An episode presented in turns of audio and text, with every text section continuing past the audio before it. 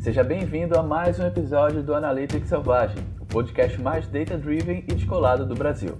Eu sou Henrique Tavares, o host, e a cada episódio eu entrevisto profissionais de Big Data, Analytics e Machine Learning para compartilhar com você o que há de mais novo e interessante nessa selva de dados. Quer receber em primeira mão os novos episódios? Acesse onca.se podcast e se inscreva na sua plataforma de podcasts favorita.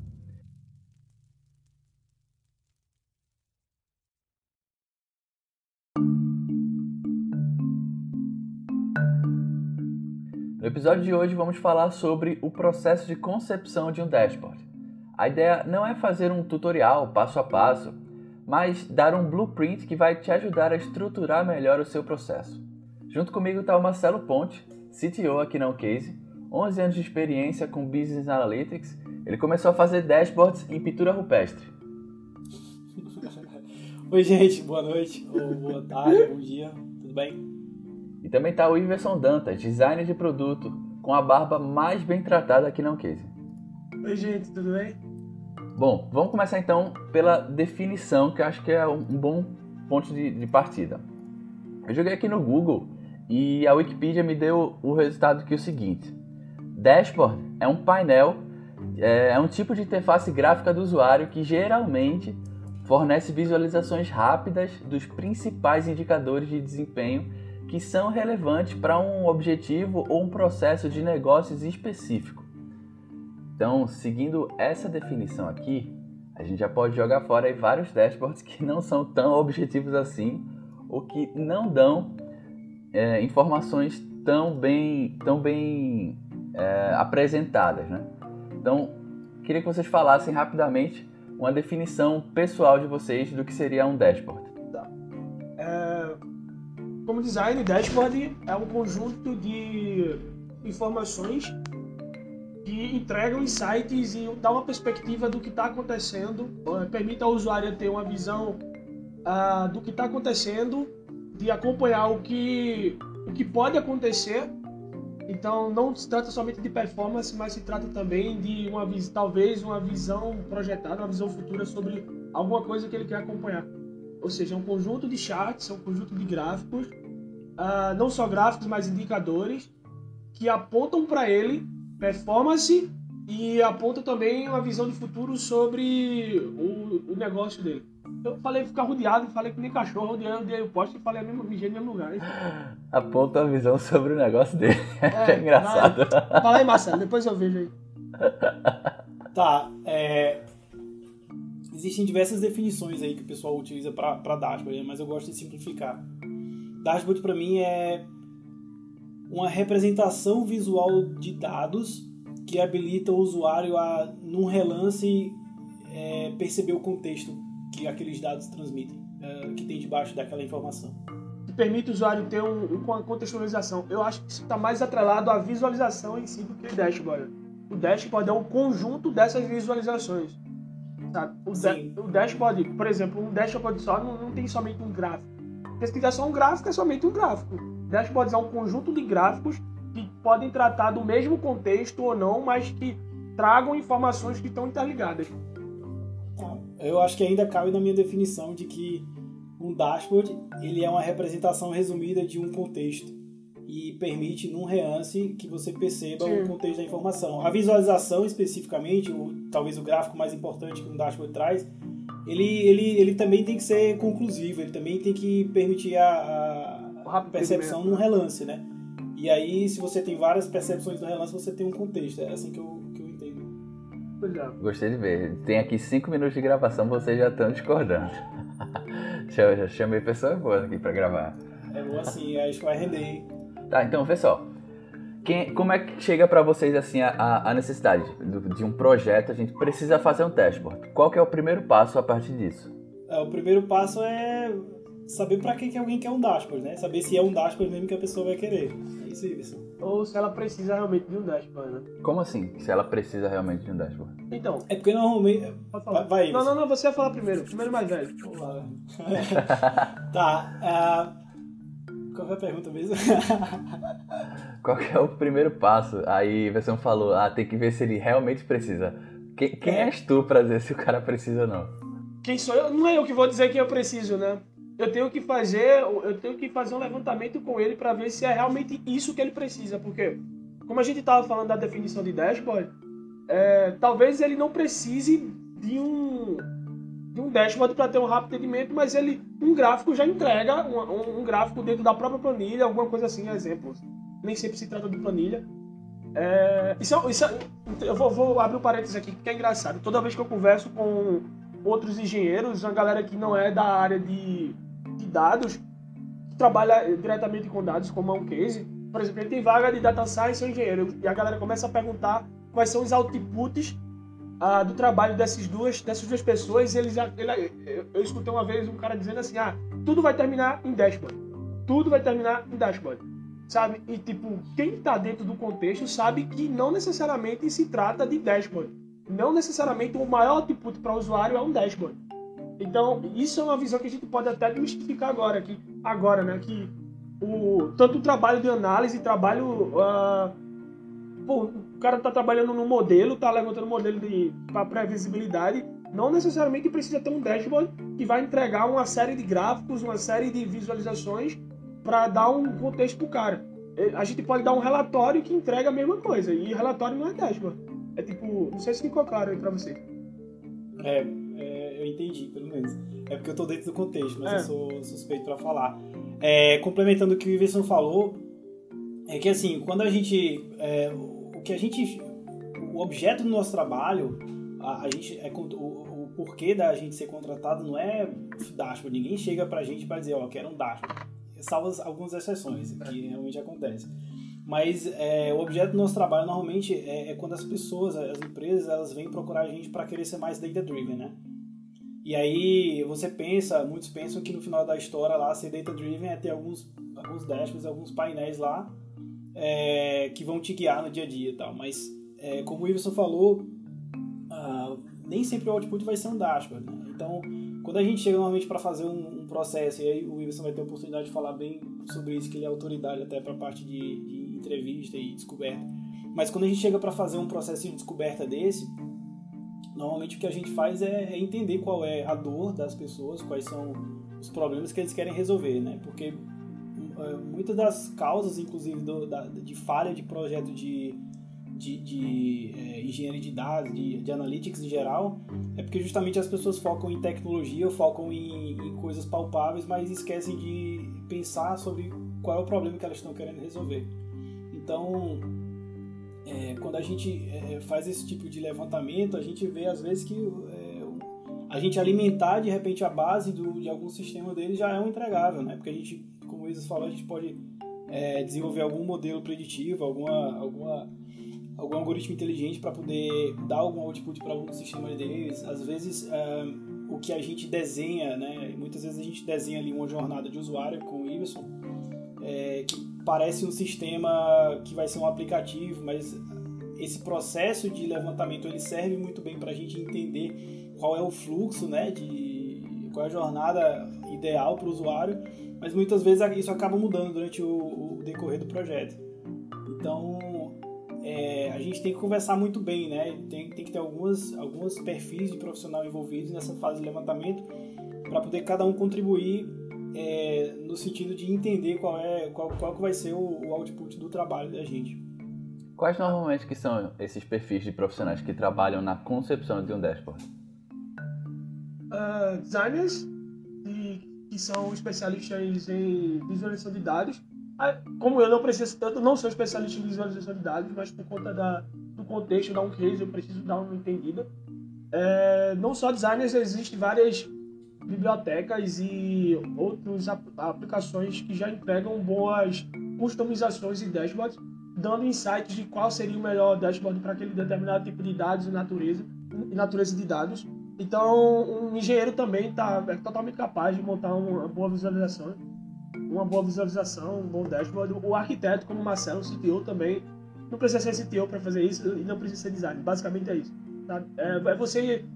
Eu acho que a gente vai entrar nisso daqui a pouco sobre o que é que precisa para ter um bom dashboard, mas é, o designer ele é responsável, em resumo, o designer é responsável um, montar um dashboard juntamente com o cientista de dados, o engenheiro, ou um DBA, enfim, alguém que conheça bastante dos dados para validar se aquela visualização, se aquelas visualizações são possíveis, alinhado aos indicadores que se tem na, na base de dados. E, e, ambos precisam entender bem do negócio, né? Porque, como o Marcelo falou, é, precisa entender do contexto, do, do valor que vai ser entregue para o cara, que nem sempre é, o cara que eu falo cliente, que nem sempre é a cor e a forma. É isso aí, por aí. Eu daria um passo atrás até, antes do, da questão do dashboard, que é na linha do que a gente estava falando, né? Antes de saber se é um dashboard. Então, tem um dos processos que a gente aplica na fase de levantamento de requisitos, assim que a gente começa o projeto, ou mesmo na fase de pré-vendas, que é o que a gente chama de Analytics Canvas. O Analytics Canvas ele é para um projeto de Data Analytics o que um business, pro, um business plan é para um, uma, uma ideia de empresa que está surgindo, de um negócio que está surgindo. Então a gente descobre ali, é, num, num ambiente, num processo onde estão sentados cliente, que tem que estar envolvido desde o D0 e tem que participar de todas as de todos os checkpoints e os marcos do projeto para poder estar sempre com a expectativa alinhada. Enfim, é ele que vai usar, né? Se a gente não tiver com ele do lado e, e ele não tiver convencido, o projeto vai falhar é, por definição. Então, esse, é, dentro do Analytics Canvas, a gente tem também é, do nosso lado, né, do fornecedor, a gente tem um cara como o Iverson, que é um, um cara que é, é bom em descobrir uh, as vontades do usuário, que conhece, sabe as perguntas, sabe onde é que aperta o, o, o refém lá para poder ele dar a resposta certa. Uh, tem gente que conhece de dados e sabe como é que extrai, como é que transforma, como é que consulta dados, uh, porque esses caras são importantes na hora de a gente dizer mais ou menos o que é, que é possível, né, com o, escopo que a gente está tá trabalhando. Uh, Uh, assim, dependendo do projeto, né, mas em muitos casos sim, cientistas de dados para poder a gente conseguir um pouco mais de insights também sobre o que é, possível, o que, é que a gente precisa explorar. Então, uma vez decidido que vai ser realmente um dashboard, é, é mais ou menos essa, essa turma que tem que sentar na mesa é, rotineiramente para poder estar tá sempre validando a expectativa e sabendo uh, se a gente está dirigindo no caminho certo. Né? Então, cliente o tempo todo, de preferência o usuário, o cara que vai estar tá o cara vai que vai consumir, consumir né? ali a, a, aplicação, exato. Uh, engenheiro de dados, que vai saber as dificuldades e, e as e facilidades de, de dados. Né? E, é, uh, cientista de dados também. Uh, alguém de projeto, porque no final das contas isso, isso, tem prazo, né? as coisas geralmente têm prazo e, e a gente precisa saber como é que gerencia a expectativa, porque o requisito muda e, o tempo todo, seja a gente trabalhando em lá, Scrum, Kanban, isso tem que ser gerenciado, né? os shifts de, de, de, de deadlines, quando acontecem as mudanças. Uh, é basicamente isso. Ah, sim, e, e um, uma pessoa de front-end, né, no caso do desenvolvimento de dashboard, porque também é importante. Uh, tá todo mundo na mesa. Será que é preciso realmente três ou quatro pessoas para criar um dashboard? Eu posso falar. Não, é para você mesmo. Por muito tempo, não. Por muito tempo, por mais que a gente tenha mencionado todos esses, esses papéis, eles não necessariamente têm que estar em pessoas diferentes. Às vezes você tem pessoas é, que conseguem desempenhar papéis complementares, sabe? Durante muito tempo eu desenvolvi alguns desses papéis, desempenhei alguns desses papéis para desenvolver dashboards em projetos da gente dar um case, porque vocês podem imaginar no começo não tinha tanta gente para é, a gente separar essas competências. Então, hoje quais que são as principais ferramentas aí para um, entre aspas, assim, um usuário comum começar a criar os seus, prós, os seus próprios dashboards? É, tem alguns tem, tem alguns tipos de dashboards, né? Aqueles que assim, em plataformas de dados, uh, em ambiente corporativo, geralmente é importante, uh, desde que bem dirigida, a disponibilização dos dados uh, de maneira bem democrática ao longo da, da corporação. Né? Uh, isso é feito muito a partir daquelas ferramentas tradicionais, Pentaho, é, Power BI, Metabase, Tableau, uh, Dash, Tableau. Tem diversas, tem diversas ferramentas, diversos players nessa área aí. E tem aquele tipo de dashboards que são é, chamados Pixel Perfect, né? Que a gente precisa de uma customização maior, que o cliente já tem um nível de exigência grande também. E até também... Ou até desculpa, até para entregar uma visualização mais pessoal, né, de um contexto específico que normalmente os gráficos mais comuns ou visualizações mais comuns não atenderiam. Né? Desculpa, Marcelo. Exato, exato. Ele, ele feito sob medida mesmo.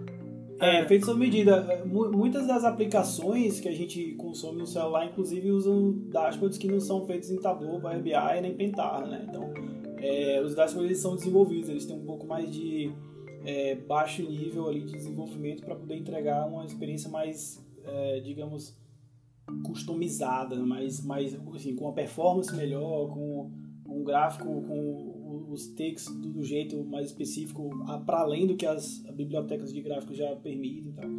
Então tem, tem esses tipos. Aí tem também aqueles gráficos impressos, né, que vem na conta de, de luz da gente. Tá, vocês falaram sobre é, no processo de, de, desenvolvimento do dashboard precisa ter a pessoa que vai usar ele tem que estar participando para dar opinião e fazer o negócio mais sob medida. Mas trazendo isso um pouco para para o, o, a para galera mais mundana assim, quem, quem não trabalha numa empresa grande, tal, as coisas, o quão presente os dashboards são na vida dessas pessoas. É muito importante a gente ter a gente ter esse entendimento de que os dados hoje estão influenciando no nosso dia a dia e na nossa vida. Eu vou dar um exemplo para vocês de como eu vou eu tô para usar esses dashboard, um dashboard, por exemplo, os dados é, existem existe uma coisa antes do, dos dashboards que a gente falou, né? Que é por que, que eu preciso realmente de um dashboard? Será que eu preciso de um? Então, no, nesse contexto que eu vou dar, por exemplo, minha esposa ela está vendendo algumas joias e eu quero dar ela um insight de como ela está vendendo bem, quem, é, de como ela está vendendo, se está bem, se está mal, qual produto está saindo mais, quem, quem são os clientes que mais estão comprando a ela, quais são os lugares. Então, eu fiz eu disse pra ela, amor, é, vou tirar um formulário pra tu, pra tu dar o input lá da hora da venda, e isso vai estar salvo na planilha, e eu vou te dar um, fazer um dashboard para que tu acompanhe isso. Então, esse é um exemplo de como o dashboard no dia a dia de uma pessoa normal pode influenciar, né? Outra, outro, meu caso, eu uso, eu tenho uma lista de tarefas, então eu uso, é, eu vou usar um dashboard para saber qual é o dia que eu mais estou cumprindo as minhas tarefas sabe? Que eu vou ter uma, uma, um dashboard com performance da minha semana, performance dos meus dias. Eu uso, por exemplo, outro dashboard do meu telefone que me diz qual é, quais são os, a, os aplicativos, os dias que eu mais estou usando redes sociais. Ou quais são os aplicativos que eu estou mais usando. O celular, inclusive, nativamente já tem isso, sabe? Então, é, é muito poderoso a gente saber que ao redor da gente está tudo gerando informação e a gente consegue ter aprendizado e conhecimento em cima dessas informações. Eu acho que o Marcelo tem mais coisa para falar. É, eu tenho uma ideia bem conclusiva, eu tenho uma, uma visão bem conclusiva também, parecendo nessa linha do, do Iverson, sobre o papel dos dados em geral. É, os dados eles são, eles são um sintoma né, da gente utilizar muito dados, porque eles estão, enfim, muito mais disponíveis e as ferramentas estão muito mais melhores, mais fáceis de usar. Então, inclusive eu estava conversando com o Iverson há um, alguns meses atrás uh, sobre, assim, enfim, a gente estava conversando sobre produtos é, para o usuário final que utilizam dados, né? Porque a gente já percebia naquela época que os dashboards eles estão já sendo oferecidos para os clientes, ou para os clientes não, mas para as pessoas, para os usuários finais, para o usuário de, de celular, assim, de uma maneira muito transparente e talvez os usuários nem, nem, tenham, nem estejam se dando conta de quanto eles estão utilizando já dados e informações ah, no dia a dia, sabe? Então tem um exemplo do, do, do, do tempo de utilização de tela, né, que os, os, os uh, telefones já disponibilizam para os usuários, seja de iOS, seja de Android.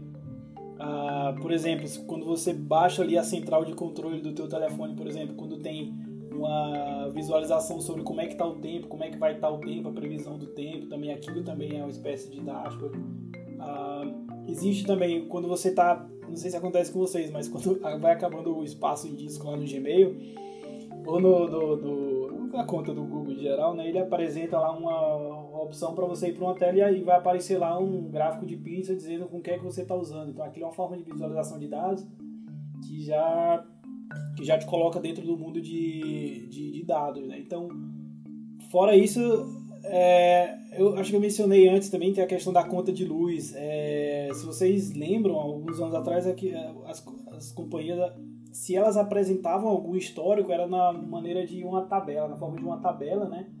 Que mostrava ali o consumo dos últimos meses. Mas hoje em dia, em algumas, uh, algumas empresa ela já mostra um gráfico, um gráfico de barras comparando ali o consumo dos últimos meses. Então, isso é uma forma poderosa de você, de, de maneira preemptiva, você tem um, dá uma olhada de relance e percebe é, o padrão dos dados, você percebe o que é está acontecendo com o consumo de energia da tua casa. Uh, eu entendo que para o futuro, muito pouco tempo, a gente vai estar tá usando mais e mais dados e talvez uma das consequências é que cada pessoa, cada família de alguma maneira, não sei se de maneira individualizada ou, alguma empresa vai tomar essa frente, vai ter o seu o seu, digamos, seu data lake, né, onde você vai ter integrados os dados, digamos, de uso de celular, de uso de aplicativos, por exemplo, de trabalho, uh, de sensores das suas smart home, isso tudo vai ter que estar integrado de alguma maneira.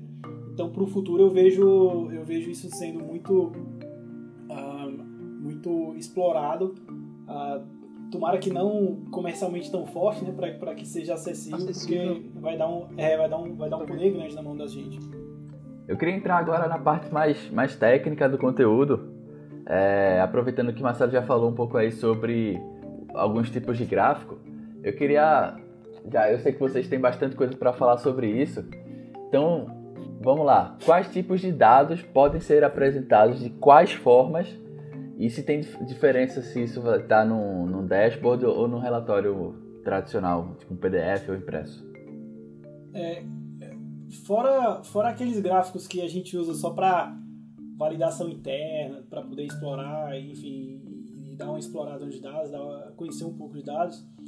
Se o, se o gráfico ele vai para o usuário final, se vai ser para um produto é, finalizado, ou seja, para um usuário não técnico, um pedido que eu faço pro pessoal é para não usar um aspecto padrão do gráfico assim que vocês configuram com os dados, sabe? Porque muitas vezes as plataformas assim, de, de visualização de dados, hoje em dia está mudando, tá? Mas o que acontecia tradicionalmente era o cara escolhia uma, uma massa de dados e aí ele configurava um gráfico de barras, por exemplo, numa dada biblioteca ou numa dada ferramenta, e aí aquele gráfico ele vem populado com título, título de eixo, legenda, borda do gráfico, borda da legenda, ah, e cada, cada categoria diferente vem com uma cor diferente, como se fosse uma série diferente.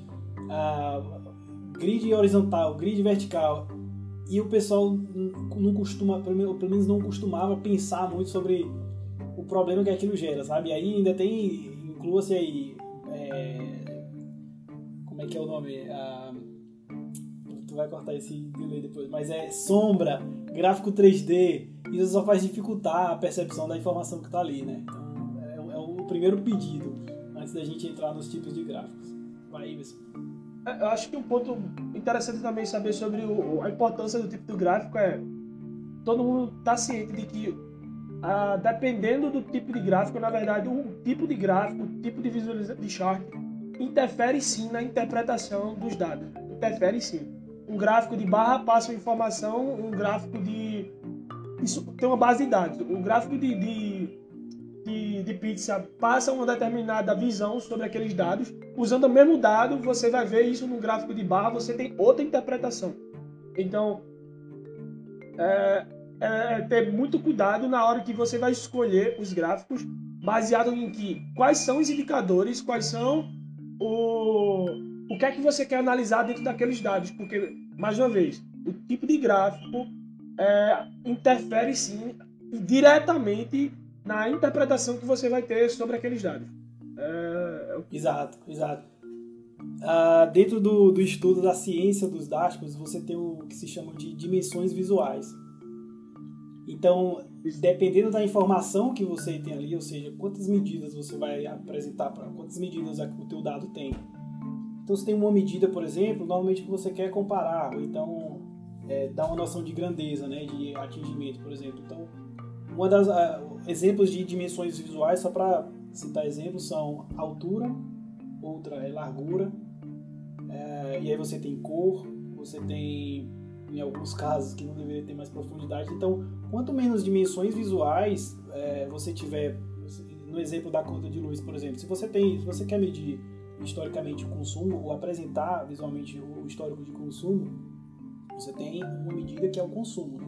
É, digamos, ou o valor da fatura ou a quantidade de consumo em, em quilowatt-hora. Né? Quilowatt é, por data também, né? Período é, também, né? É, não, mas aí é, eu tô falando de medida, tá, aí já é dimensão. É dimensão, né?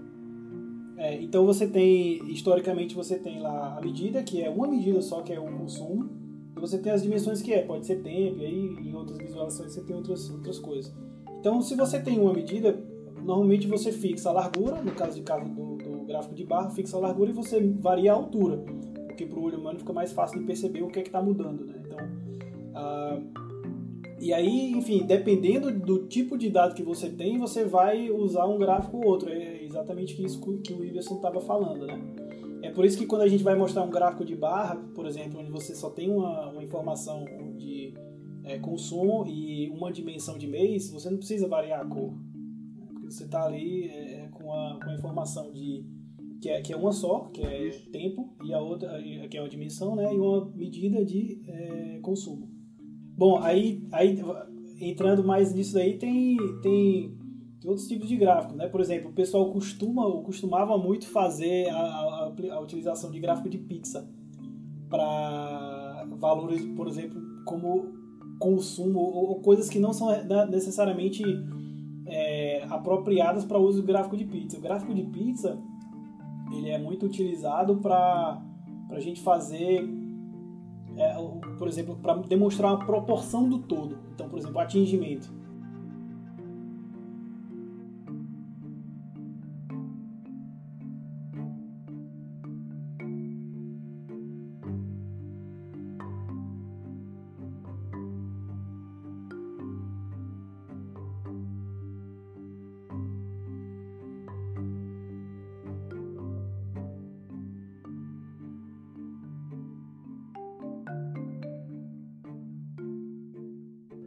Bom, sobre essa parte de, de escolha de gráficos, acho que tem, tem, tem pano para manga aqui. Dá para fazer um podcast inteiro só sobre isso aí. Então, se vocês quiserem ouvir, uh, um, se vocês que, quiserem que a gente faça um, um, um, programa desse só falando sobre qual tipo de gráfico usar, qual não usar, uh, esse, esse, esse episódio precisa ter bastante download. Então, se você já baixou, apague, baixa de novo para a gente ver os números subindo e a gente saber que vocês querem que a gente faça sobre esse tema.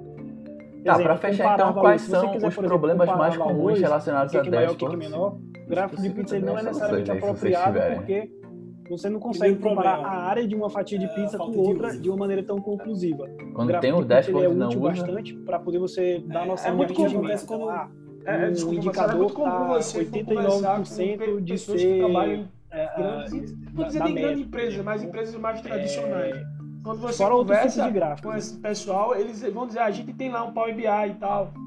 Eles têm dados, têm análise, mas eles não fazem essa análise, eles não olham para os dashboards que eles têm, não olham para os gráficos que, ele, que eles têm, né? É, aí quando você pergunta por que, que eles não usam, uns vão, a maioria das respostas vai dizer, cara, eu não entendo. O outro, e eu, ainda vai ter outro que vai dizer, tá, isso não vai acrescentar em nada no que eu tô precisando.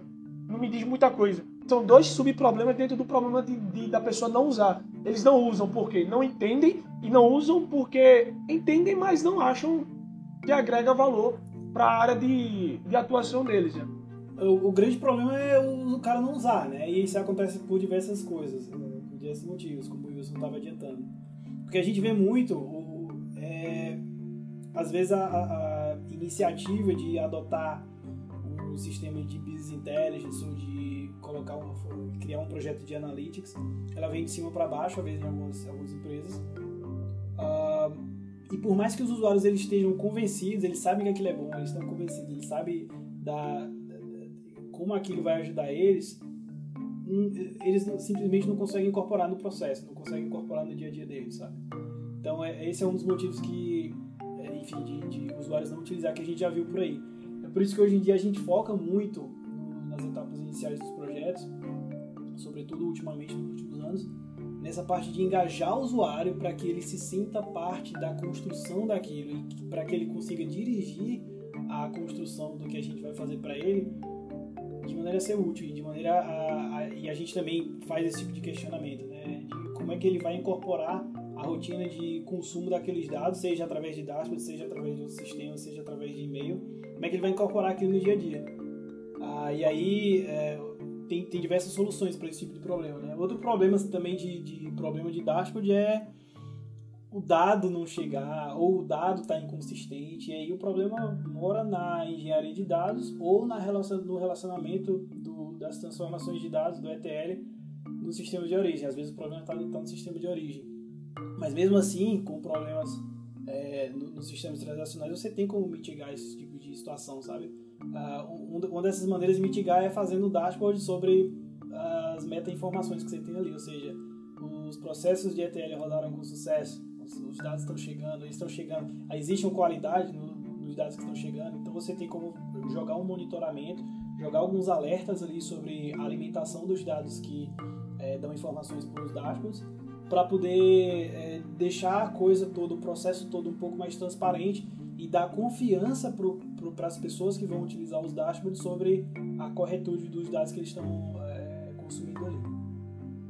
Uma coisa bem relevante que o Marcelo falou é normalmente é top-down, normalmente vem da gerência, essa, essa questão de querer usar os dados para gerar dashboards e tirar insights e passa para o resto do time. É muito difícil a gente ver nas organizações, a... e inclusive eu acho que isso fica de insight para as empresas, né? Como fazer a, os colaboradores, ou como fazer a parte de operação, a parte uh, que gera esses dados, consumir os, pró os próprios dados para melhorar a sua performance, né? Então, acho que é, é um bom insight para os gestores tentar entender quais são os indicadores do ponto de vista do colaborador de que eles precisam para performar melhor. Por exemplo, lá na Uncase a gente tem time de marketing, tem time de produto, tem time de design, engenharia, enfim, e de vendas. Pô, é, é o que a gente chama meio que dog food, né? Então, como é que eu, como é que eu posso gerar insights? Como é que eu posso ajudar, visão de gestão, como é que eu posso ajudar o meu time comercial a ter insights melhores uh, do, de como eles estão performando da venda. A, ou seja, não só eu como gestor preciso saber se está vendendo bem, se está vendendo mal, mas como é que essa visão pode ajudar próprio time de venda, sabe? Só complementando o que o Iverson estava falando, que eu falei um pouco também, é o seguinte.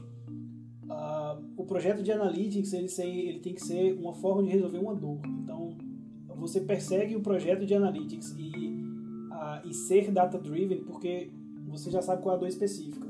Então, por que, por exemplo, por que, que eu quero... Por que, que é importante o meu time é, ver como é que estão as vendas?